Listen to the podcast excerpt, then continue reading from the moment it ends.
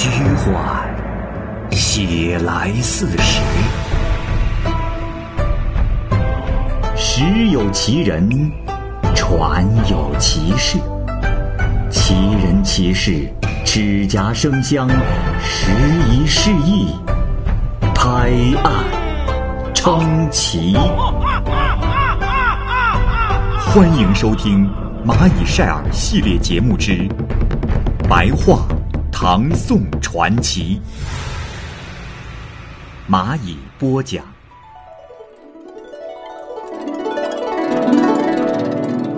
李娃传》，原著作者白行简。上集。千国夫人李娃，原是长安的妓女。她的节操品行奇异，有很多让人称道的地方，因此监察御史白行简为他写了传。天宝年间，有个常州刺史荥阳公，略去他的姓名不写出来。当时他的威望很高，家中仆从很多。他五十岁时有一个儿子，才二十岁，才智出众，文章写得很好，跟一般的年轻人不同。身为当时的人所推许，他的父亲啊是异常的喜爱他、器重他，并且说：“嗯，这是我家的千里驹呀。”他被周俊推荐进京参加考试，将要成行之时，他的父亲啊为他准备了很多的衣服、玩物及车马用具，又计算了在京城需要的开销花费，对他说。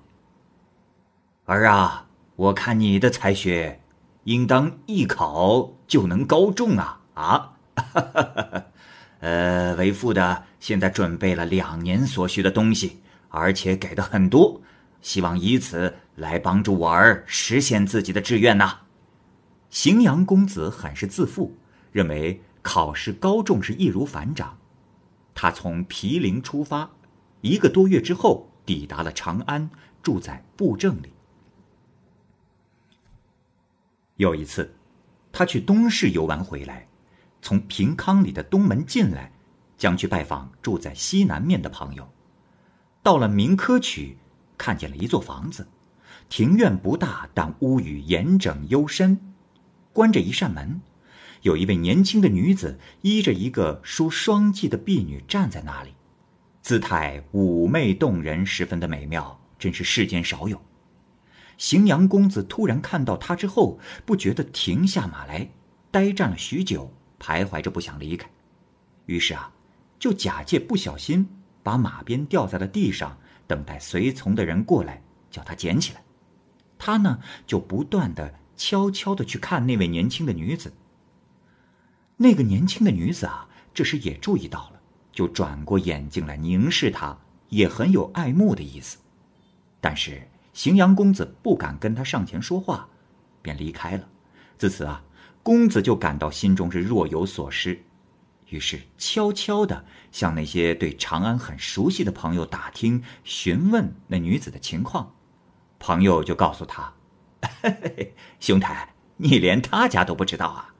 呃，那是妓女李氏的住宅。”公子问：“哦，原来如此。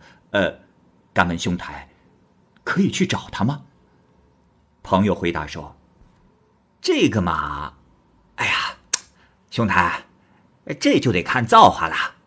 这李家是非常的富有啊，呃，这以前跟他家来往的都是豪门贵族，所以啊，这家里是不愁吃不愁穿。呃，兄台如果想打动他的芳心，没有上百万钱。”是没用的，公子说：“哦，那还好，只怕事情办不成功。要是能成功，就是花上上百万的钱，又有什么可惜的呢？”这天，公子换上了整洁的衣服，带了不少随从前去敲李家的大门。不久，便有一个婢女跑出来开门。公子问：“啊，呃，敢问姑娘，这是谁家的府邸？”婢女不回答，一边往里跑，一边喊：“小姐，小姐，敲门的是前几天掉鞭子的那个年轻人。”李娃在屋里听见了，非常的高兴，就说：“哦，你先留住他，我换好衣服、化好妆就出来。”公子听到了这话，就暗暗的高兴。这样，他就被领到了里面当门的一个小墙边，看见一个头发花白、驼着背的老妇人。这个呀，就是李娃的母亲。公子跪拜行礼之后，上前说：“啊，老夫人有礼。呃，我听说贵宅有空房，所以想租来居住，不知可真有此事吗？”老夫人说：“啊，倒是有这么回事儿。”呃，只是我看公子金贵，担心这宅子过于简陋、低湿狭小，呃，不是像公子这样有身份的人居住的。啊，若是公子不嫌弃，就住着。老身哪儿敢提租金呐？于是啊，就请公子到客厅。那客厅是十分的华丽。老妇人就和公子一同坐下，说。老身还有个女儿，长得娇小，技艺粗浅，啊，也很高兴会见宾客，呃，希望公子能见见他。于是说着就让李娃出来。李娃眼睛明亮，手腕雪白，走起路来娇艳动人。公子一下子惊喜的站了起来，但是啊，不敢抬头去看李娃。公子。向李娃施过礼之后，又寒暄了一番，觉得李娃的一举一动都是那么艳丽可爱，是以前从未见到过的。然后又回到座位上，这时才发现，烹茶斟酒所用的器具是非常的洁净。过了好久，天色暗了下来，更鼓也四面敲响。老妇人就问他住的远近，公子就骗他说。啊，老夫人，我住在延平门外几里远的地方。他这样说啊，是希望老妇人因为他住得远而留下他。这时老妇人说：“哦，哎呀，那鼓声已经敲响，公子住的又不近，应当赶紧回去，不要违反宵禁呀。”公子说：“啊啊，有幸得到招待，言笑甚欢，竟然都不知道天色这么晚了。”呃，只是，呃呃，回去的路途远，这城内又无亲戚，哎，不知道该怎么办呢。李娃这是说：“啊，公子，如果不嫌弃这里冷僻简陋，又正想居住在这里，那就请公子先住一宿，又有什么关系呢？”公子啊，不住的去看那老妇人，老妇人这是说。呃，好吧，那公子就住下吧。公子于是就叫自己的家童过来，拿出两匹细绢，请他们叫人预备晚饭的酒菜。李娃笑着阻止说：“哎，公子，宾主之间的礼节，不应该是这样的。今晚的花费不用公子操心，就请用一些贫贱之家的粗茶淡饭。”别的，等以后再说。公子一再的推辞，可是到最后，这家人也不许他破费。不久，公子就到了西堂去坐。只见那里的帐幕、门帘、床榻等是光彩夺目，梳妆用品与枕被等物也都十分的奢华。接着，就有人点上了蜡烛，送上了酒菜。菜肴的品种很多，味道也很好。吃完饭撤了席，老妇人起身就要走，公子和李娃这时谈话才能切近起来。而且二人用诙谐的话开玩笑，无所顾忌。公子说：“娘子，前几天偶然路过你家的门口，遇见你刚好在门屏间，从此心中常常思念。”即使是吃饭睡觉，也不曾忘记啊。李娃回答说：“啊，我与公子的心思是一样的。”公子说：“说实话，我今天来，并非是为了租房子，而是为了实现平生的愿望。啊，只是不知命运如何。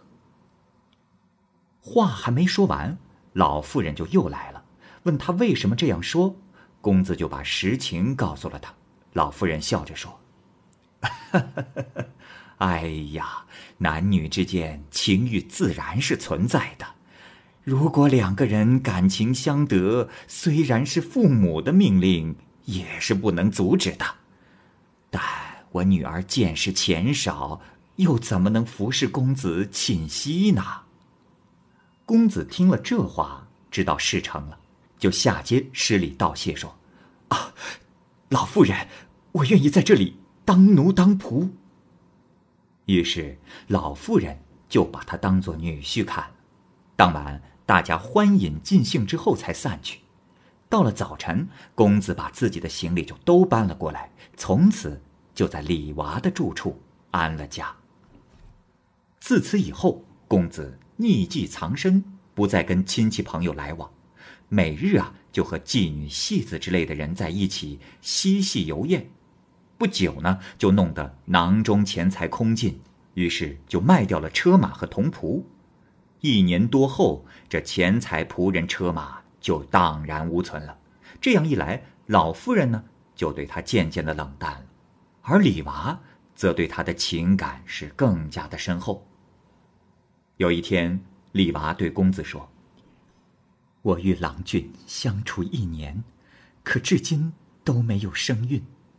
常常听说竹灵神十分的灵验，向他祷告后反应神速。不如我们准备些酒食去祈求他，可好？”公子不知这是李家的计谋，是非常的高兴。于是把衣服抵押在了店铺里，准备祭祀用的牲口和甜酒，就跟李娃一起去祠庙里向神祈祷，在那儿啊住了两夜才回来。公子骑着驴跟在李娃乘坐的车后。到了宣阳里的北门，李娃对公子说：“啊，从这里往东拐弯的小胡同中，是我姨母的住宅。”我们去休息一下，顺便看看她，行吗？公子听从了他的话，向前走了不到百步，果然看见了一道侧门。往里看去，这宅院是十分的宏大宽敞。李娃的婢女就从后面喊住了公子，说到了。公子下来后，正好有个人出来问：“呃，你是哪一位啊？”回答说：“啊。”是李娃来了，于是就进去通报。不久，有一个妇人就出来了，年纪大约四十来岁，迎着公子问：“ 哎呀，是我的生女来了吗？”李娃下车后，妇人又迎上去问道：“哎呦，怎么那么久都不来我家呀？”这两个人啊，就相互看着笑了起来。李娃呢，也领公子拜见了他。见过面之后，就一起进入了西门，来到了偏院中。这庭院中有山有亭，竹丛树木是苍翠茂盛，池塘水榭极其的幽静。公子就问李娃：“啊，娘子，这是你姨母自己家的住宅吗？”这李娃呀，笑而不答，用别的话岔了过去。不一会儿，就有人送上了茶水和果品，都是很珍奇的东西。不过一顿饭的功夫，就有人骑着快马，汗流浃背的跑了过来，说：“小姐，我可找到你了。呃，姥姥得了疾病，很严重，呃，几乎都不认识人了。呃，最好赶快回去。”李娃对姨母说：“啊，姨母，我心中很乱，想先乘车回去，再让车回来，到时候姨母再同公子一起来吧。”这时啊，公子想随他一道去，李娃的姨母就跟婢女小声的说话，又向他挥手叫他停在门口，说：“嘿，公子，且稍安勿躁，姥姥快要死了，你应当跟我在一起商量如何办丧事，帮他度过极难。为什么这会儿要忙着跟他去呢？”公子啊，于是就留了下来。一同商议办理丧事的礼仪、斋戒祭祀所需要的费用。可是天色渐晚，也不见车回来。李娃的姨母说：“啊，呃，天色也这样晚了，我就不留你了。到现在还没音信，也不知是什么缘故。呃，公子还是赶快回去看看吧。呃，不用管我，我随后就来。这样，公子就回去了。到了李家住宅的门前，只见大门紧锁，还糊上泥封了起来。”这公子是十分的吃惊，就去问邻居。邻居说：“啊，公子不知这李家本来是租用这房子的，哎，租期已经到期，房主自然收回去了。况且那李家姥姥搬到别处已经有两天了。”公子又问搬到何处去的时候，回答说不清楚住在哪里。这时，公子又想赶赴到宣阳里去问李娃的姨母，只是天色已晚，估计路程当天不能赶到。他呀，就脱掉了身上的衣服，用来做抵押，换了顿晚饭，租了张床，睡了一觉。但是心中却非常的恼怒，从黄昏到天亮，就一直没睡得着。天刚亮，他就骑着驴子往宣阳里去了。到了之后是连连的敲门，好一阵儿都无人应答。他又叫喊了几声，这时才有个太监慢慢的出来。他马上问道：“啊，请问姨母在吗？”那人回答说：“你找谁呀？没有你说的这个人。”公子说：“啊，他他昨晚还在这儿啊！啊，是不是你们把他藏起来了？”然后又问是谁的住宅。回答的说：“哼，你这小子，是来找事儿的吧？这是崔尚书的住宅。这昨天有人说要租这屋子，说要等这远房中的一个表亲戚。这没到天黑，人就已经走了呀。”公子听了之后，惶惑的要发狂，但是不知如何是好，只好回到布政里从前住的地方。房子的主人同情他，给他饭吃。可是公子心中是怨恨，绝食了三日，不久就得了重病。十来天后是更加的厉害。房主怕他一病不起，就把他抬到了殡仪馆去了。这病势绵延了好长时间，馆中的人都伤感叹息，大家呢就喂他些吃的。可没想到后来。他的病又慢慢的好了起来，拄着拐杖能站起来了。从此，殡仪馆每天就要他干点事儿，让他挂卧灵帐，得到的工钱啊，用以自己。就这样过了几个月，他的身体逐渐的恢复健壮。每当他听人唱哀歌，自叹不如死去的人，就呜咽流泪，不能自制。回来之后，就效仿着唱。这公子啊是个聪明之人，没多久就完全掌握了这种歌唱的妙处，即使整个长安，也无人能与他比肩的。起初，两个租赁丧事用品的殡仪馆是相互竞争，较量胜负。东面这家殡仪馆的丧车奇巧华丽，几乎没有比得过他的，只是啊，哀歌唱的不好。东莞的主人。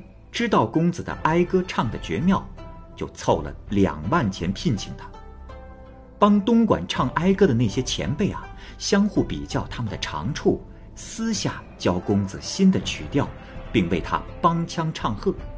数十天之后啊，外面没有一个人知道。